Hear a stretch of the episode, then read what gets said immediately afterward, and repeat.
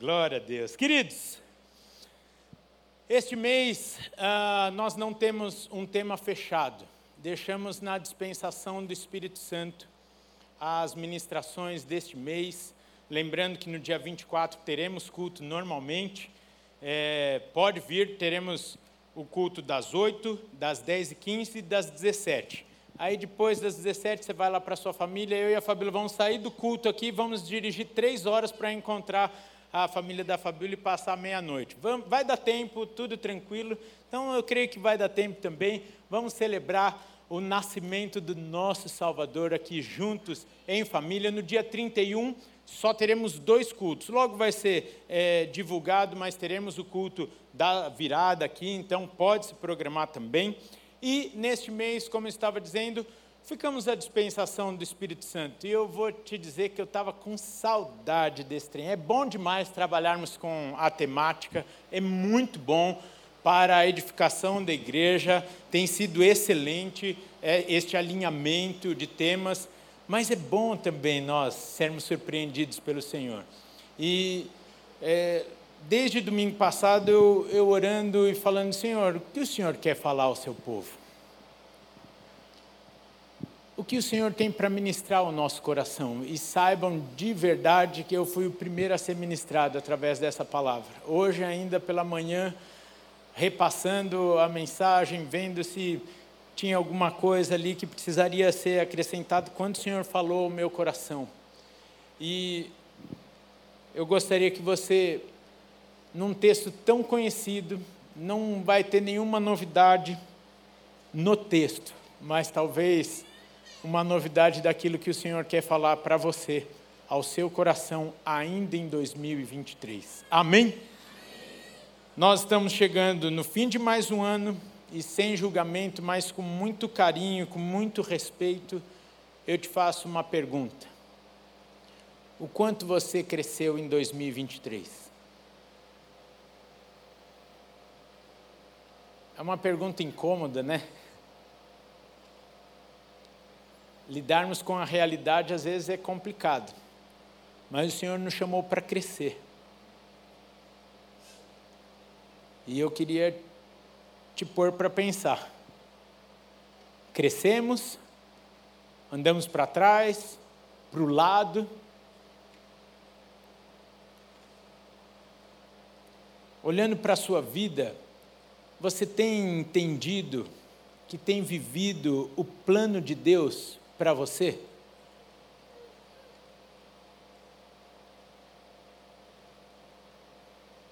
Dois mil e vinte e três, você viveu aquilo que o Senhor tinha para a sua vida?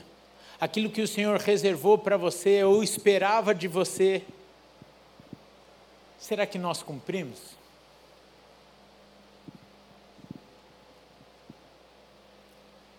Talvez até muitos estão pensando, Rafael, eu nem sei os planos de Deus para a minha vida, nem sei se Ele tem plano para a minha vida. E eu posso te afirmar que Ele tem planos. E não qualquer plano, mas planos de paz, de vida, de prosperidade, abundância, para a honra e glória do nome dEle. Que amém fraco. Parece que eu joguei praga na vida de vocês. Falei que Deus tem planos de paz, de vida, de abundância Isso é bom demais. E nessa tarde eu gostaria de pensar com vocês sobre três aspectos que nos impede de vivermos o plano de Deus para as nossas vidas. E o plano de Deus para as nossas vidas e o nosso maior anseio deve ser mesmo estarmos no centro da vontade de Deus, onde temos a satisfação e a alegria em obedecer o nosso Deus termos uma vida útil em Suas mãos. E lá, no centro da vontade de Deus, nós somos sustentados em todas as áreas, simplesmente porque não lutamos com a força do nosso braço, mas Ele luta em nosso nome e vai à nossa frente. Isso é bom demais. Nesse sentido, então, eu gostaria de refletir com vocês na vida, na história, no exemplo de José Assim, eu peço a gentileza que você abra a sua Bíblia comigo lá em Gênesis 37, Gênesis, o primeiro livro da Bíblia. lá no capítulo 37. Nós não vamos conseguir ler toda a história de José, porque a história de José se dá entre os capítulos 37 a 50 de Gênesis. E eu não acho que seria um desperdício de tempo nós lermos todo o texto aqui, sem dúvida que não. Mas eu gostaria de te incentivar de verdade, gente, de verdade, leia todo esse texto. Você não vai, você não vai levar mais de, é, assim, 15 minutos por dia, você não leva mais de dois dias. Se você tiver uma disposição de, em 30 minutos, ler aqui esse texto, você vai conseguir. Ah, Rafael, eu leio devagar, então leia em uma hora.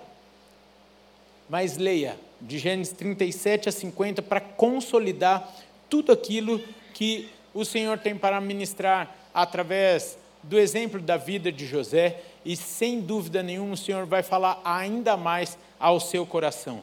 E aí eu gostaria então de fazer algumas citações pontuais desse texto, em especial então a partir do capítulo 37, versículo 5, que diz assim: Teve José um sonho e o relatou a seus irmãos. Por isso o odiaram ainda mais. Corra lá agora para o 18 até o 21. 37, 18 ao 21. De longe o viram e antes que chegasse, conspiraram contra ele para o matar. E dizia um ao outro: Vem lá o tal sonhador. Vinde, pois, agora, matemo-lo e lancemo-lo numa dessas cisternas, e diremos: um animal selvagem o comeu, e vejam é, em, que lhe darão os sonhos. Mas Rubem, ouvindo isso, livrou-o livrou das mãos deles e disse: Não tiremos a vida dele. Capítulo 37, versículo 36. Entre mentes, os midianitas venderam José no Egito a Potifar, oficial de Faraó, comandante da guarda. Agora corra lá para o capítulo 39, versículos 1 a 4. Gênesis 39, 1 a 4. Eu estou aqui pulando os capítulos como se você estivesse adiantando o filme ali, né? Mas você vai ler com todo cuidado na sua casa. 39, 1. José foi levado ao Egito e Potifar, oficial de Faraó, comandante da guarda egípcio, comprou dos ismaelitas que tinham levado para lá. O Senhor era com José, que veio a ser homem próspero e estava na casa de seu senhor egípcio. Vendo Potifar que o Senhor era com ele e que todo o que ele e tudo que ele fazia, o Senhor prosperava em suas mãos, logrou José mercê perante ele a quem servia. E ele o pôs por mordomo de sua casa e lhe passou às mãos tudo o que tinha. Corra lá agora para, o versículo 7, 39, 7 a 9 diz assim: Aconteceu depois dessas coisas que a mulher de seu senhor, de Potifar, pôs os olhos em José e lhe disse: Deita-te comigo. Ele, porém, recusou e disse à mulher do seu senhor: Teme por mordomo meu senhor e não sabe do que há em casa, pois tudo o que tem me passou ele às minhas mãos. Ele não é maior do que eu nesta casa e nenhuma coisa me vedou senão a ti, porque é sua mulher. Como, pois, cometeria eu tamanha maldade e pecaria contra Deus? Hum, que coisa boa esse trem aqui. Repete comigo: pecaria contra Deus? Corra lá agora, versículo 17 a 20, 39, 17 a 20. Então lhe falou, segundo as mesmas palavras, e disse: o servo hebreu que nos trouxeste veio ter comigo para insultar-me. Quando, porém, levantei a voz e gritei, e ele, deixando as vestes ao meu lado, fugiu para fora. A mulher de Potifar dizendo essa historinha aqui. Tendo o Senhor, Potifar, ouvindo as palavras de sua mulher, como lhe tinha dito, disse: Desta maneira me fez o teu servo. Então se lhe acendeu a ira e o senhor de José o tomou e o lançou no cárcere, no lugar onde os presos do rei estavam encarcerados. Ali ficou ele na prisão. Capítulo 40 vai nos relatar então que José interpreta os sonhos do copeiro, do padeiro e que eles estavam ali com ele. No capítulo 41, e aqui eu não vou mais ler, estou relatando aqui de forma bem, bem rápida, o capítulo 41 relata que após a libertação do copeiro, o faraó teve um sonho e que então, buscando é, a interpretação, quem interpretasse, eh, quem interpretasse esse sonho, o copeiro lhe falou de José. Você conhece bem essa história aí? Depois de tanto tempo que José, quando o copeiro foi liberto, ele falou: oh, Não esquece de mim, vai lá em minha defesa. Ele esqueceu, e nessa ocasião do sonho de Faraó, ele se lembrou, falou. E aí uh, você lembra bem que o sonho de Faraó era sobre as sete vacas gordas e as sete vacas magras, assim como também as espigas boas e sete espigas mirradas, trazendo então a interpretação José a Faraó de que teriam sete anos de muita abundância sobre aquela terra e depois sete anos de escassez. E nisso, Faraó colocou José como governador do Egito e o sucesso foi total. Missão bem sucedida nos sete anos de escassez, aí teve a fome da terra, depois os sete anos de muita prosperidade, e os irmãos de José, aqueles que venderam, que nós lemos lá no começo do, do texto, que o venderam como escravo, os irmãos de José descem ao Egito para comprar alimento. Chegam lá, né? E essa, essa parte da história que é relatada nos capítulos 42 a 45, e chegam lá para comprar alimento, não reconhecem José, mas José reconhece os seus irmãos. E aquilo que nós precisamos entender nessa parte em especial aqui do texto, capítulo 42 ao 45, é que se cumpre o sonho que José teve. Os sonhos que José teve se cumpre quando os seus irmãos se prostram diante dele pedindo misericórdia para comprar os alimentos, né? E aí Nisso, José se revela à sua família, é, traze-os para morar com ele no Egito, compra toda a terra do Egito de Faraó por conta da riqueza que só eles possuíram, porque o pessoal perdeu tudo trocando por alimento, já que só Faraó ali no Egito possuía então algo para aquele povo comer. E aí salva a sua geração da fome, é usado por Deus para salvar a sua família também e teve uma vida fantástica, revelando o poder e a glória de Deus. E eu vou te falar uma coisa: uma vida fantástica não é só para José, é para mim e para você. Para isso que Jesus morreu na cruz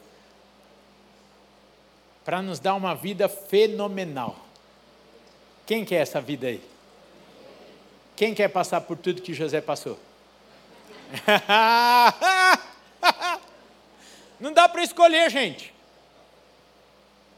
Eu vou te falar uma coisa: Deus tem um plano para cada um de nós, sem exceção. Deus tem uma vida abundante para cada um de nós, porque está na Sua palavra. Jesus falou: Eu vim para que tenham vida, e não qualquer vida, mas vida em abundância. Toma posse aí e fala: É para mim esse trem aí.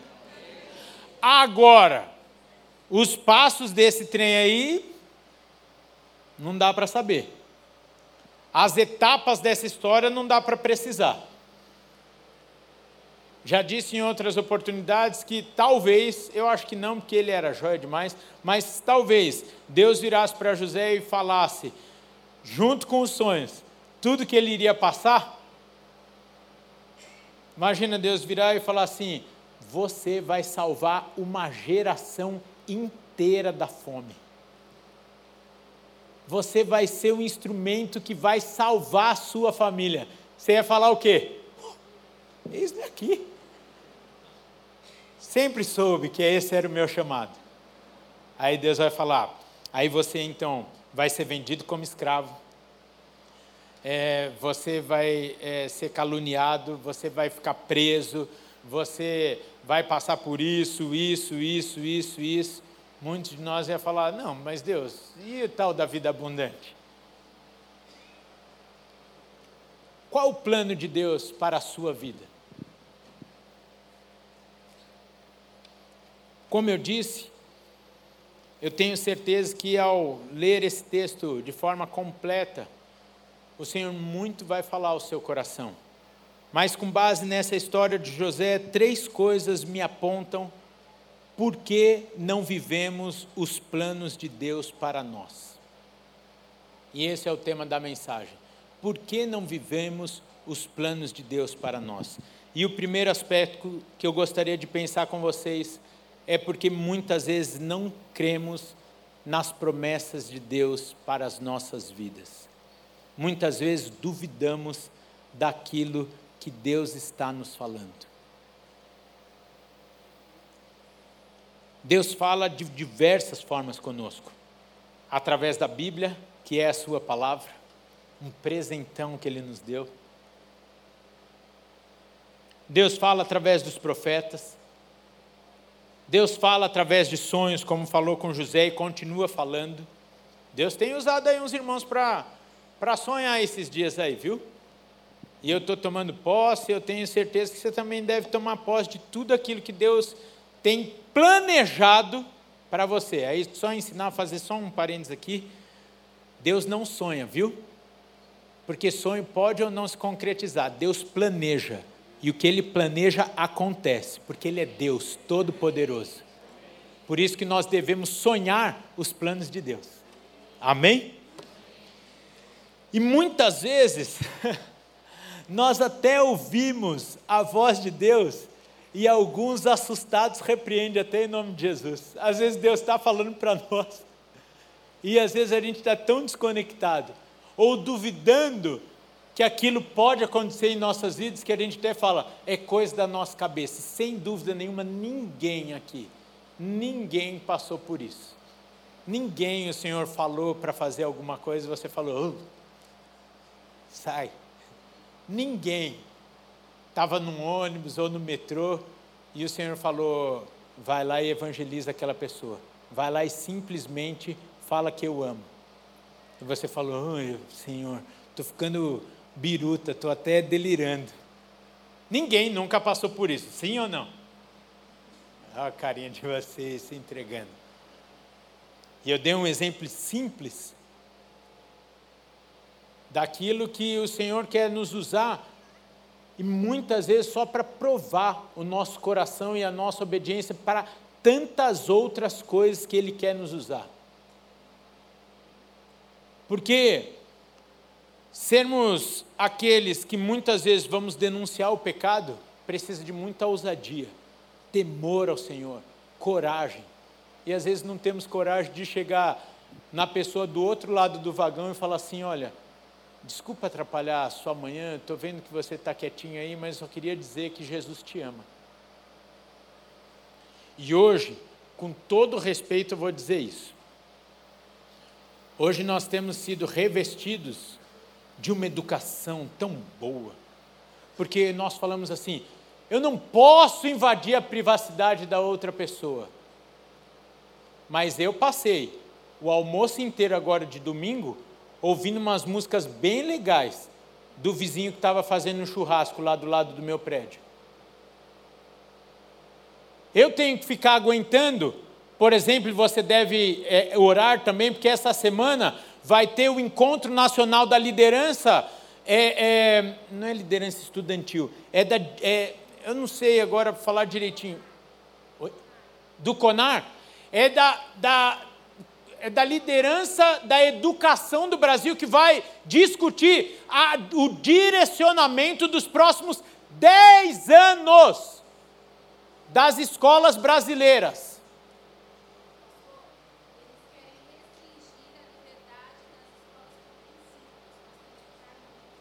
A irmã está dizendo aqui, ó, eles querem restringir a liberdade das, das escolas por educação por princípio.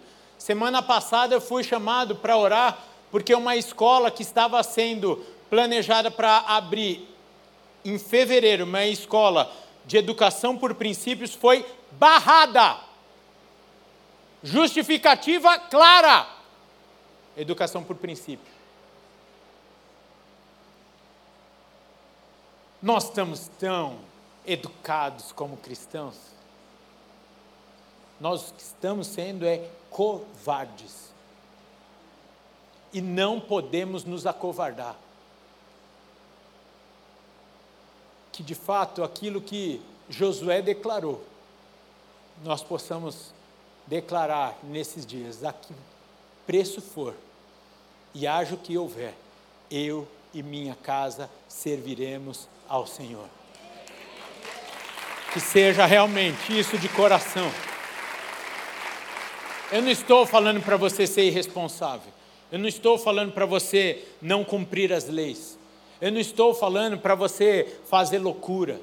Eu não estou falando para você é, é, é, ser aquela pessoa é, não agradável. Mas eu estou falando para você. O Senhor me escolheu, o Senhor te escolheu. Nós temos a resposta para este mundo e não podemos guardar para nós mesmos. Até porque enquanto não falarmos a toda criatura, o Senhor não vai voltar. E eu quero muito ir para a glória. Tá gostoso aqui, tem ar condicionado na igreja, estão trocando as almofadinhas do, do banco, tá gostoso. É bom demais comer pizza com os irmãos, andar de carro velho, né? É gostoso esse negócio, mas nada se compara à glória.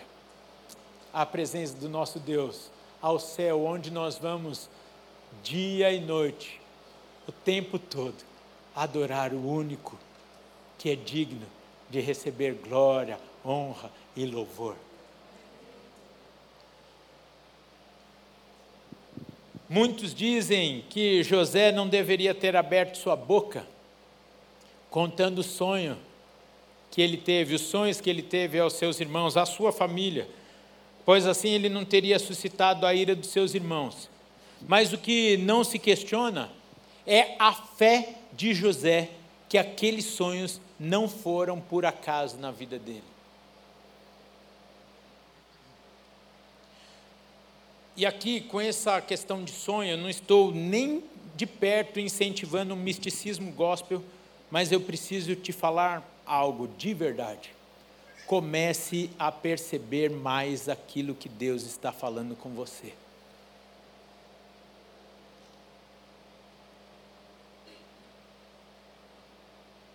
Muitas vezes Deus está falando e nós estamos ignorando.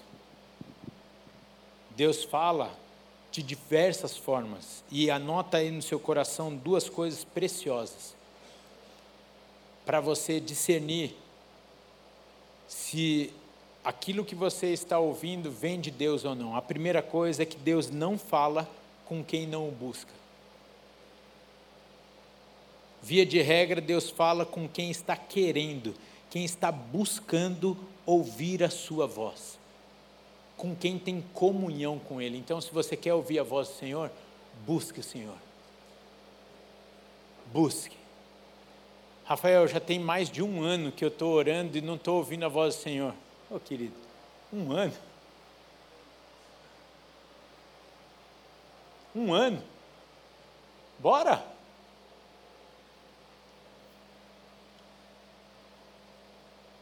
Segunda coisa, Deus é coerente, ele não se contradiz, ele permanece firme nos seus princípios e não volta atrás da sua palavra. Por isso é tão importante nós lermos, conhecermos e estudarmos a Bíblia, pois ela nos revela Deus e será a nossa maior aliada para avaliarmos se aquilo que nós estamos recebendo é de Deus ou não. Por exemplo, você conhece a palavra de Deus e você está ouvindo, buscando o Senhor porque o teu casamento está difícil. Não é o caso de ninguém aqui, mas pense num marido encardido, que não te ajuda em nada, que está te cansando. Aí você está orando, buscando a direção de Deus, daquilo que você deve fazer. Aí você ouve uma voz dizendo: mata ele. É de Deus? Não. Por quê? Porque ele não se contradiz nos seus princípios. Eu dei um exemplo absurdo aqui que você vai falar, ah, lógico que não. E tem uns que tem uns que não sei, né? Mas fica tranquilo, qualquer coisa vai, você vai ter direito ao summit de graça. Então, ah, ó, essa piada não valeu, hein, Ale? Aí essa daí não valeu. A Fabíola já com vergonha ali. A Fabíola está falando: Meu Deus do céu, eu não janto hoje com ele, de vergonha. Queridos, Deus não vai mandar você fazer uma coisa que vai contra as suas leis, seus princípios, etc, etc. Por isso que você precisa conhecer a Deus. Essa é uma forma de você discernir a voz de Deus. Queridos, temos dito tanto isso, mas a nossa vida precisa ser coerente. Se a gente quer ouvir a voz de Deus, nós temos que buscar ao Senhor. Temos comunhão com Ele. Falamos domingo passado no momento dos dízimos e ofertas. Se falamos que Ele é o nosso Senhor, Ele de fato tem que comandar a nossa vida, tem que ser Senhor mesmo de nossas vidas, tem que dominar a nossa agenda. A comunhão com Ele não deve ser no tempo que sobra do dia, mas deve ser a nossa primícia. A gente acorda mais cedo para ir correr, a gente acorda mais cedo para estudar, a gente acorda mais cedo para tanta coisa. E para buscar a face do Senhor? Você vai dormir tarde, às vezes, porque um filme ia se alongar e você acha que vale a pena. Tem pecado nisso? Não, mas quando. Gente, sem acusação, tá bom? Não está não está isso em jogo. Mas quantos já entraram assim, já, nem vou entrar, entraram na eu vou falar assim, quantos já passaram da meia-noite assistindo um filme porque valia a pena? Agora não responda, não levanta a mão. Quanto tempo faz que você não vira uma meia-noite orando? E aí eu te pergunto, vale a pena? Percebe? Nós ainda estamos no primeiro ponto, porque que ainda não, porque muitas vezes não ouvimos a voz do Senhor, não vivemos os seus planos para nossas vidas. Então eu quero encerrar aqui esse primeiro aspecto do porquê não vivemos os planos de Deus para nós. E a primeiro então é porque muitas vezes não acreditamos que é Ele, não acreditamos, não cremos, não ouvimos a Sua voz porque não temos comunhão com Ele. E ninguém que você ama, você não quer ter comunhão. Os casados podem confirmar aqui. É ou não é? Quando você ama a sua esposa, ama o seu marido, você quer estar junto. Você faz tudo junto. Tem um monte de gente querendo essa companhia aí, né, para fazer tudo junto, dividir a sua vida. E vale a pena. Agora, por que nós então, que falamos que amamos ao Senhor, guardamos. Desculpa o termo, mas eu não estou achando outro aqui de forma rápida, e talvez é porque o Senhor quer falar aos nossos corações mesmo porque nós estamos dando a sobra da nossa vida, do nosso tempo ao Senhor. E ainda queremos viver os seus planos. Diga aí comigo misericórdia, só para não falar sozinho. Segundo aspecto do porquê nós não vivemos os planos de Deus para as nossas vidas. Porque nós não perseveramos, não permanecemos na promessa nos planos de Deus, apesar das circunstâncias. Muitas vezes, queridos, nós até cremos nas promessas do Senhor. Deus fala e via de regra, não, por favor, né? E não que esteja isso errado, mas via de regra, quando vem um profeta e fala, é mais fácil da gente acreditar. Nós até cremos nas promessas de Deus, tomamos posse ali daquilo que está na palavra, mas muitas vezes ficamos nos vitimizando, valorizando mais as dificuldades do que o plano final. Olhando mais para as circunstâncias do meio do caminho do que para o final, que no nosso caso, como filhos de Deus, é certa a vitória. Isso é bom demais. Só nós temos esse privilégio. entrarmos numa guerra já sabendo qual o fim dela. Não vou expor, mas meus amigos e irmãos aqui militares não têm esse prestígio, esse privilégio. Se prepara, são os melhores, mas entra na guerra tentando descobrir aquilo que o inimigo vai fazer para ser vitorioso. Nós, como cristãos, e aí inclui eles também, e essa é a nossa vantagem, temos especialistas em guerra aqui no nosso meio. Nós, como filhos de Deus, estamos em guerra? Não dá para fugir disso, estamos. Mas o fim é certo a vitória através de Cristo Jesus em nossas vidas. Isso é bom demais. Faz valer, faz ficar leve a guerra da nossa vida, a nossa jornada, as batalhas. Vai ter batalha que a gente vai apanhar mais. Tomar uns tiros aí no joelho, demora para re, recuperar tiro no joelho. Vai ter tiro que só vai passar de raspão.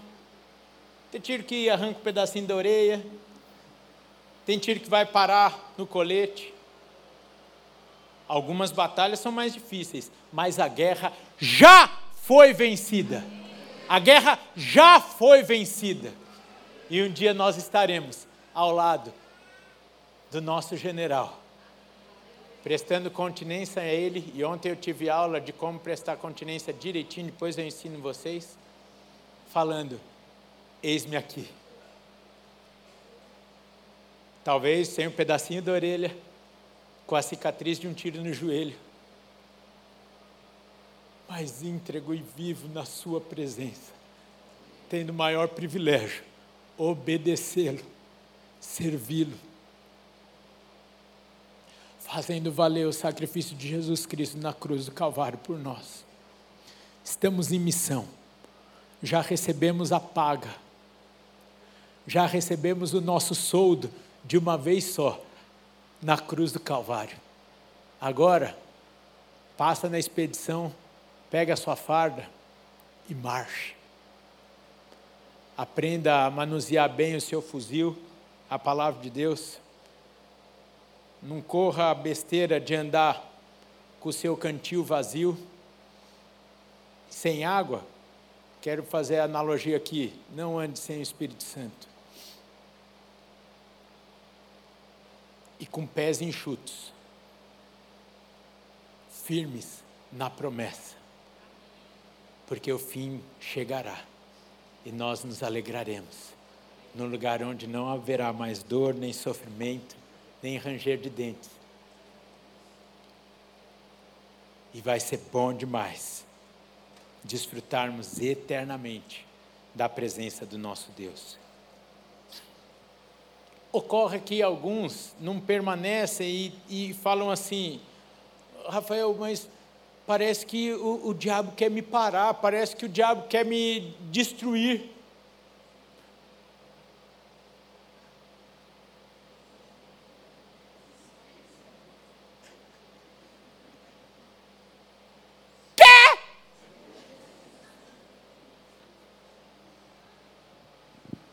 Ele não tem nada contra você, ele tem tudo contra você.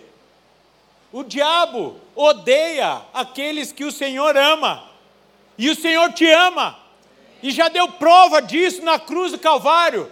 O meu nome e o seu nome foi escrito naquela cruz, com o sangue mais precioso da história.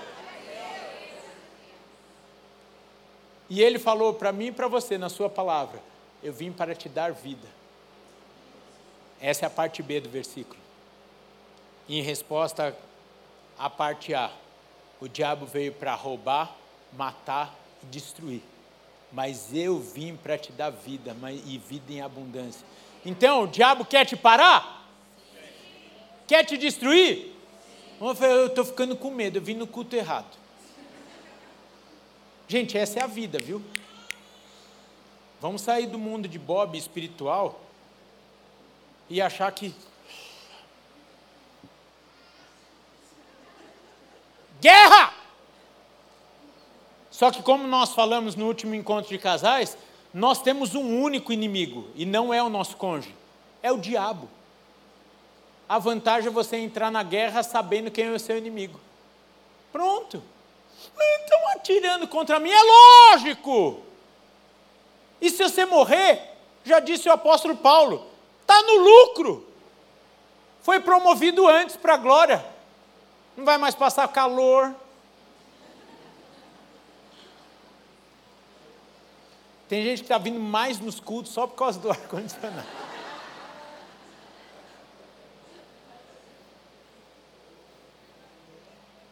Queridos, o diabo tem tudo contra nós, quer destruir, mas maior é aquele que está em nós do que aquele que está no mundo, e aquele que te prometeu vai cumprir cada uma das suas promessas. Por isso enviou a sua palavra, o seu Espírito Santo como nosso amigo, nosso guia, nosso consolador e estará conosco em todos os momentos. Então, quando vierem lutas, e eu não estou aqui com isso festejando as lutas, Está aqui a minha esposa, que é minha testemunha. Você nunca vai me ver encerrando o culto, nem despedindo de você assim. Uma semana de vitória. Eu nunca falo isso. Quem já viu eu falando uma semana de vitória? Você nunca vai me ouvir falando isso. Por quê? Porque eu aprendi ainda na adolescência. Para ter vitória, tem que ter luta. Então eu sempre despeço assim: Deus te abençoe. Uma semana abençoada. Isso nos livra de termos lutas? Não, a única coisa é que eu já não estou rogando mais luta do que você já está encomendado para batalhar. E, por favor, se der para despedir assim de mim também, eu agradeço. Fala assim, uma semana abençoada, Rafael. Deixa. Agora, quando você não gosta da pessoa, fala uma semana de vitória. você não tem como impedir a ação de Deus na vida da pessoa, mas tem como, né? Vai se converter, Rafael. Está claro isso, gente? Fácil. Venderam José como escravo, a mulher de Faraó mentiu contra ele, ele foi parar na prisão por conta disso. O copeiro, o raio do copeiro, esqueceu dele, esqueceu de falar dele lá para Faraó. Mas tudo isso foi para que se cumprisse, para que se cumprisse o plano de de Deus na vida e através da vida de José. Então, para de ficar se vitimizando. Para de ficar churumingando. Deus, você esqueceu de mim. Deus que não sei o quê. Deus que. Queridos, Deus não tem amnésia. Deus já provou o seu amor por você. Deus é fiel. Só que ele é intencional em tudo que faz também. Amém? Amém? Então tudo. Descansa, queridos. Ao invés de se preocupar se Deus esqueceu de você ou não, coloca a sua vida nas mãos dele constantemente. E diga assim: Senhor, cumpra em mim a sua vontade. É fácil? Não, não é. Ô, gente, esse negócio de morrer para nós mesmos é difícil demais. É a vida do crente, gente. É a vida do crente. E ó, eis que te digo: vai ter situação que você não vai ser exaltado aqui no, na, na terra, não, mas você vai ser glorificado lá no céu. Aí é, a gente tem que escolher, às vezes, ser aplaudido aqui ou no céu. Vai ter situação que a gente vai voltar para casa e o céu em festa. Aí vem às vezes o Espírito Santo e fala: Ô, oh, eu ia cantar até a musiquinha. Tá chorando por quê? Se você tem um Deus, mas não é o meu dom, que cuidar de você, que já não te esqueceu. Ele sabe de tudo que você está passando e mandou te dizer que ele está cuidando. E... Eu vou gravar um LP, vou gravar um LP. Ô gente, isso daqui não é mensagem motivacional não, viu? É a Bíblia, tá bom? É a Bíblia. Persevere, fique firme. Deus está no controle da sua vida. Pode aplaudir, querida. Você foi um instrumento de Deus aqui. Não se constranja, não.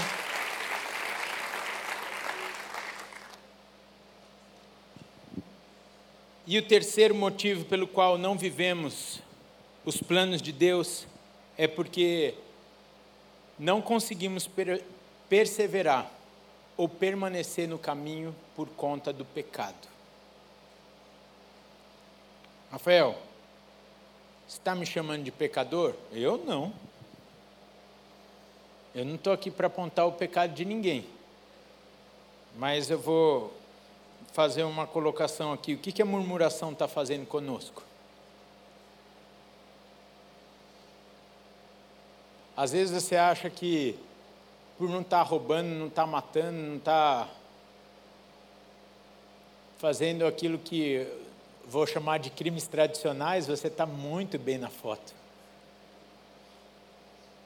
A murmuração, a reclamação, o descontentamento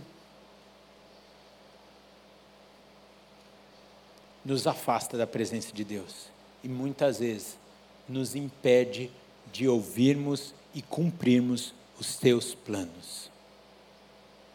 Toda vez que nós murmuramos, que deixamos o descontentamento ganhar espaço, estamos falando para Deus: Deus, o Senhor não está certo, o Senhor está errando.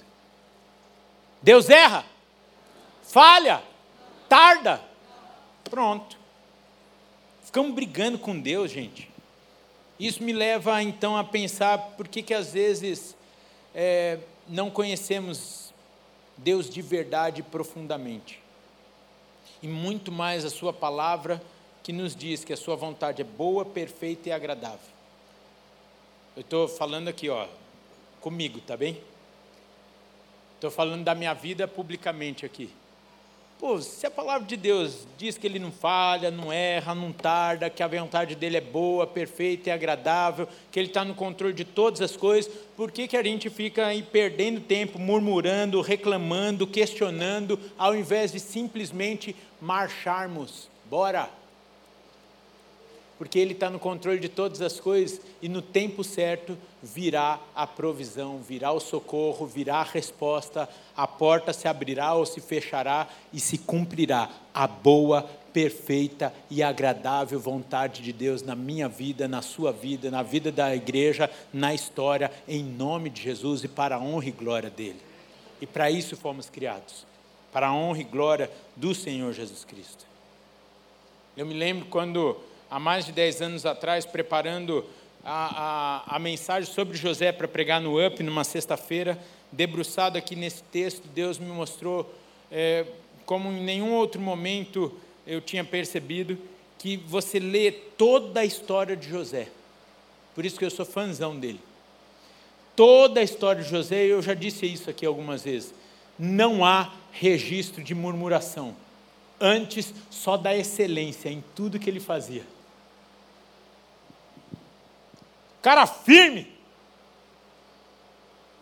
sonhou, tomou posse do sonho, foi vendido como escravo, deve ter continuado malhando lá junto com, né, com os outros escravos, por quê? Porque, meu, Potifar comprou o cara para pôr dentro da casa dele. Você acha que ia comprar um cara meia boca, feio para Juju? Nada.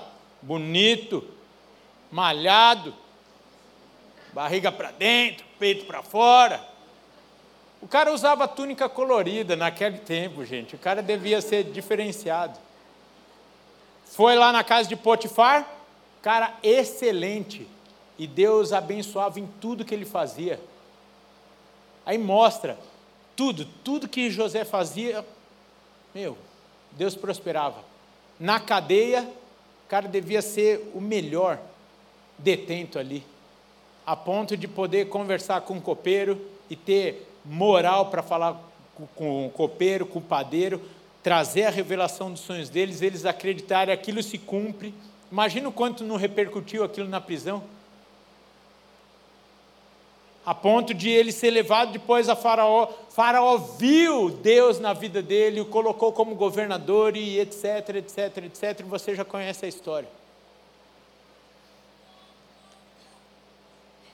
Por isso, queridos, sejamos excelentes, não em tudo que façamos, mas em servir o Senhor. E se nós servirmos o Senhor com excelência, por consequência, faremos tudo da melhor maneira possível, porque nós saberemos a quem estamos servindo. Amanhã no presídio, amanhã no escritório, amanhã no Uber, amanhã na academia, amanhã na loja de uniforme, amanhã na sua casa fazendo o almoço do seu marido, a marmita do seu filho servindo no diaconato, pregando, na tesouraria, no público, no oculto. Faça tudo como ao Senhor, porque é a Ele que estamos servindo. E por último, por conta da nossa carne,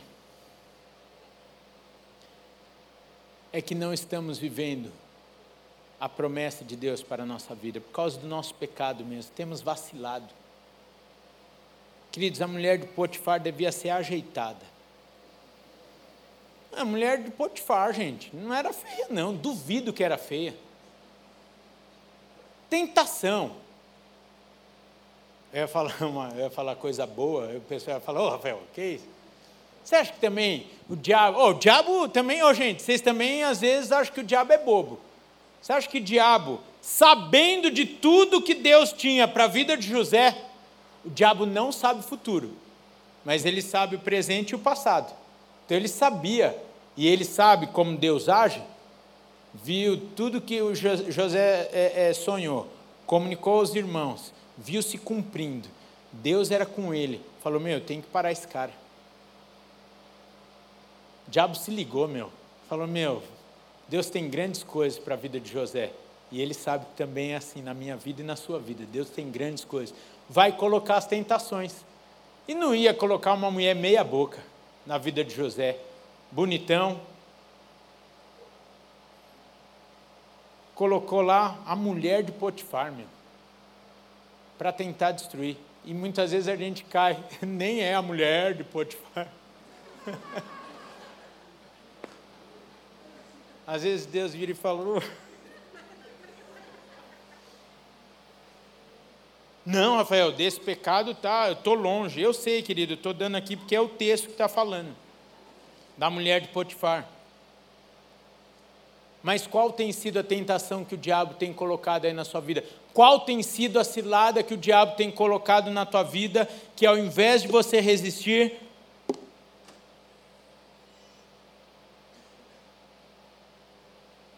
a gente cai, dá lugar à carne. A diferença é que José sabia que Satanás estava tentando impedir os sonhos de Deus na sua vida. E que ele colocaria ciladas e situações para ele cair. Por isso que José fez bem demais em sair correndo. Deixou até a sua túnica lá. Mas eu tenho a impressão que José pode até ter balançado. Aqui, ó, a heresia própria, tá bom? Não está no texto. Quando ele olhou, ele falou: Meu, quer saber? Eu vou sair correndo. Se eu ficar aqui mais um tempinho, vai que eu caio. Às vezes a gente tem que fazer isso, viu, gente? No emprego, às vezes, às vezes numa tentação, onde estão nos subornando, e você está quando. Corre!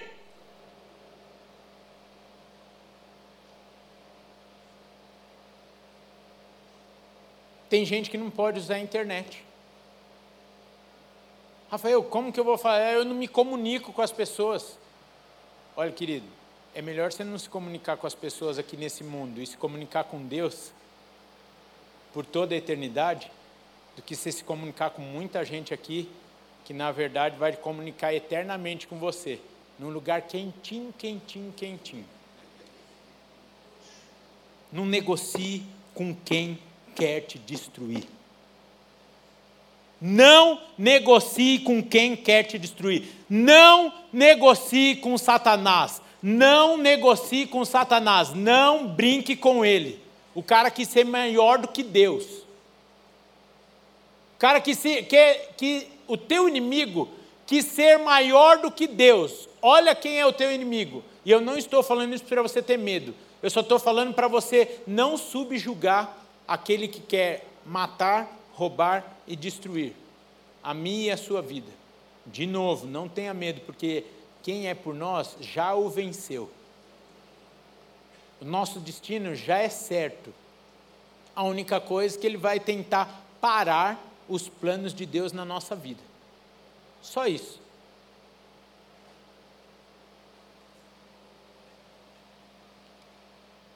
E eu e você não vamos morrer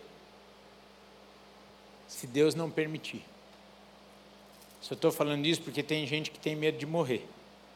Então, que eu estou falando tanto que o diabo veio para matar, roubar e destruir, ele não vai te tocar se Deus não permitir. Agora, se Deus quiser te dar sete vezes mais para que o nome dele seja glorificado, como foi na vida de Jó, ele vai até permitir que o diabo toque na sua vida, sabia? Aí que está a diferença. Aí deixa eu ficar em José, mas só já que eu trouxe Jó aqui a pauta, é aí que está a diferença. Quando a gente está no centro da vontade de Deus, em comunhão com Ele, mesmo que toque nas nossas finanças, na nossa saúde, etc, etc, nós sabemos quem está no controle de todas as coisas. Fica firme e vai passar. E só para que o nome dele seja glorificado, depois vem sete vezes mais, para saberem quem é o seu Deus. Então descansa, queridos. Se de fato a sua vida está nas mãos do Senhor, descansa. Agora qual que é o problema? É que muitas vezes a nossa vida não está nas mãos do Senhor. E aí eu peço o teclado, por gentileza. Aí que está a chave. A minha vida e a sua vida estão nas mãos de Deus. É isso que nos garante, queridos, a paz e o descanso contra as armadilhas de Satanás, os intentos dele contra a nossa vida é sabermos que o Senhor que é por nós. A palavra do Senhor diz que Ele não pode nos tocar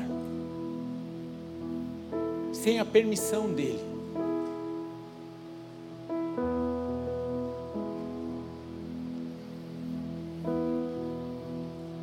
Pode ser que o Senhor quer te usar para salvar toda uma geração, a sua família.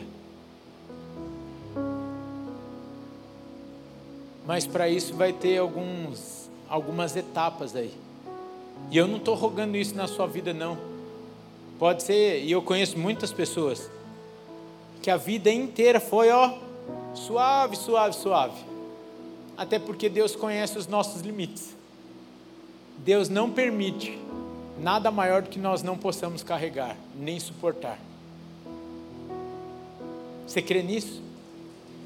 Deus te conhece melhor do que você mesmo, querido. Então, para. Busca o Senhor, coloca a sua vida nas mãos dEle e tem o privilégio de ser guiado e sustentado pelo Senhor, cumprindo os seus planos na sua vida. Você pode fechar os seus olhos?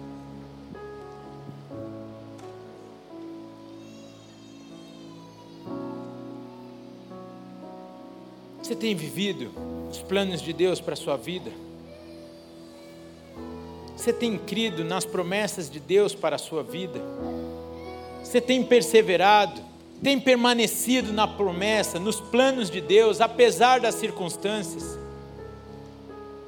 Tem fugido do pecado para que esses planos se cumpram na sua vida?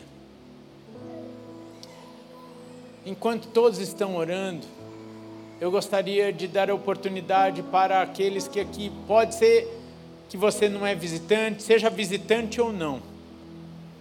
Pode ser que você frequente esse lugar aqui há anos, anos e anos. E talvez a sua vida não está nas mãos de Deus, não está nas mãos do Senhor. E você não tem essa garantia que nós acabamos de falar. Mas essa tarde eu gostaria de te dar a oportunidade de colocar a sua vida, o seu presente, o seu futuro nas mãos desse Deus todo-poderoso, um Deus de amor, um Deus que luta as suas batalhas. E se você está aqui e gostaria de colocar as suas, a sua vida nas mãos do Senhor, declarando que Ele é o seu Senhor, talvez você já fez isso em outras oportunidades e está falando assim: é hoje o dia que de verdade eu estou entendendo sobre isso na minha vida. Aí no seu lugar, levante sua mão só para que nós possamos te ver e nós queremos orar com você. Levante sua mão bem alto para que nós possamos te identificar. Glória a Deus pela sua vida, querido. Glória a Deus pela sua vida. Glória a Deus pela sua vida. Glória a Deus, meus irmãos. Lá na galeria temos alguém. Levante bem alto. Eu não vou insistir muito, porque o Senhor já falou ao seu coração, e não vai ser pelo meu muito insistir, mas vai ser por, aquele que, por aquilo que o Senhor está falando aí no seu coração, dizendo: Eu quero assumir totalmente o controle da sua vida a partir de hoje. Vocês que levantaram suas mãos, vocês podem vir aqui à frente, por favor, para nós orarmos juntos, sem constrangimento, venham aqui nós queremos orar com vocês. Se você não levantou a sua mão e quer fazer essa oração, quer entregar a sua vida ao Senhor Jesus Cristo, colocar a sua vida no comando desse Deus Todo-Poderoso e desfrutar da vida abundante que Ele tem para nós. Talvez você já fez isso outras vezes e quer renovar esta oração. Vem aqui para frente rapidamente. Você que está aí no banco, continue intercedendo, continue orando pela sua vida por essas vidas que estão aqui, eu vou repetir. Talvez você vai vir aqui renovar essa oração. Vem aqui rapidamente, nós queremos orar com você, por você. Eu vou pedir para que a igreja fique de pé, estenda suas mãos aqui para frente. Nós vamos orar com esses irmãos. E eu vou te dizer, que coisa linda essa oportunidade e vocês virem aqui. É a melhor e maior decisão que vocês podem tomar na vida de vocês, assim como eu tomei um dia e tenho confirmado diariamente essa escolha na minha vida. E eu digo a vocês de verdade, vale a pena colocarmos as nossas vidas nas mãos desse Deus maravilhoso. E eu gostaria de orar com vocês assim, se vocês concordarem, repitam dizendo: Senhor Jesus, nesta tarde, eu te agradeço pelo seu amor, já demonstrado por mim na cruz do Calvário. Obrigado pelo preço pago pela minha vida. E nesta tarde, eu coloco a minha vida, o meu presente, o meu futuro em tuas mãos. Declaro que Jesus Cristo é o meu Salvador e o meu único Senhor. Eu escolho viver os teus planos para a minha vida. Eu tiro o controle da minha vida das minhas mãos e entrego em tuas mãos. Guia minha vida escreva o meu nome no livro da vida e que cada dia do meu viver seja para a tua honra, para a tua glória e para o teu louvor. Amém, amém e amém. Aleluia.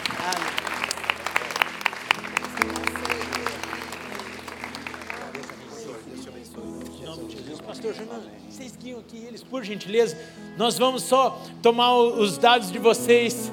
Eu creio que eu e você precisamos fazer essa oração também, diariamente e constantemente.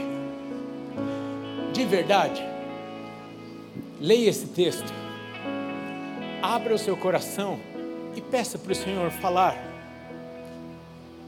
mais profundamente tudo aquilo que talvez nós precisamos ouvir.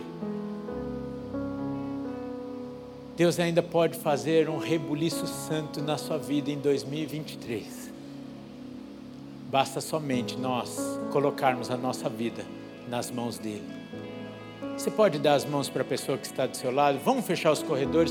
Bom, permaneça aqui porque hoje vai ser, vai ser diferente. A gente vai despedir o povo cantando, mas vocês vão cantando e saindo. Senão vocês me lascam, eu tomo bronca. Amém? Sem constrangimento, mesmo que seja a sua esposa, pergunte o nome da pessoa que está do seu lado, só para não criar constrangimento da pessoa. Como você, você senta do meu lado há 10 anos e não sabe o meu nome? Isso. Diga para ele, diga para ela assim: viva os planos de Deus. Ele é contigo. Você pode agora começar a interceder pela vida dessa pessoa, dizendo: Senhor, capacita o meu irmão, minha irmã, a viver os teus planos, a permanecer na tua presença, a permanecer firme e constante nos teus propósitos, nos teus planos. Não impede, não não permita, não permita que os pés dele ou dela vacilem. Pai, faz-nos entender, discernir e escutar a tua voz. Queremos ouvir a tua voz, queremos ouvir os teus planos, queremos ser direcionados pelo Senhor, queremos mesmo ser guiados por ti. Colocamos a nossa vida em tuas mãos, ó Pai o nosso futuro em tuas mãos. Livra-nos, ó Pai, livra-nos de pecar contra ti, de cairmos nas armadilhas do inimigo. Ensina-nos a discernir também aquilo que é armadilha. Capacita-nos, fortaleça-nos contra o inimigo, contra o pecado se necessário for, correremos e deixaremos as túnicas para trás, mas não desagradaremos ao Senhor. Não desagradaremos ao Senhor. Pai, em nome de Jesus, abençoe o teu povo nessa semana. Que assim como era com José, que sejamos prósperos em tudo que façamos, ó Pai porque tudo que faremos será para a tua honra, para a tua glória e para o teu louvor. Leva o teu povo numa, para uma semana de paz, de vida abundante, de comunhão com o Senhor. Fala conosco, nós queremos ouvir e discernir a tua voz. E que o amor de Deus o Pai, a graça de Jesus Cristo Filho, a comunhão e as doces consolações do Espírito Santo de Deus, seja na vida, na casa e na família de cada um aqui, hoje e sempre. Amém, amém e amém. Deus abençoe, queridos. Domingo que vem nós vamos continuar pensando sobre isso. Aquilo que tem nos impedido de vivermos tudo que Deus tem para nós. Vai na paz do Senhor. Até domingo que vem. E nada irá resistir enquanto adoramos.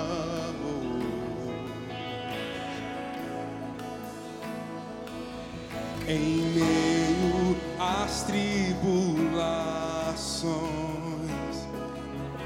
o nosso Deus é vencedor nós o adoramos.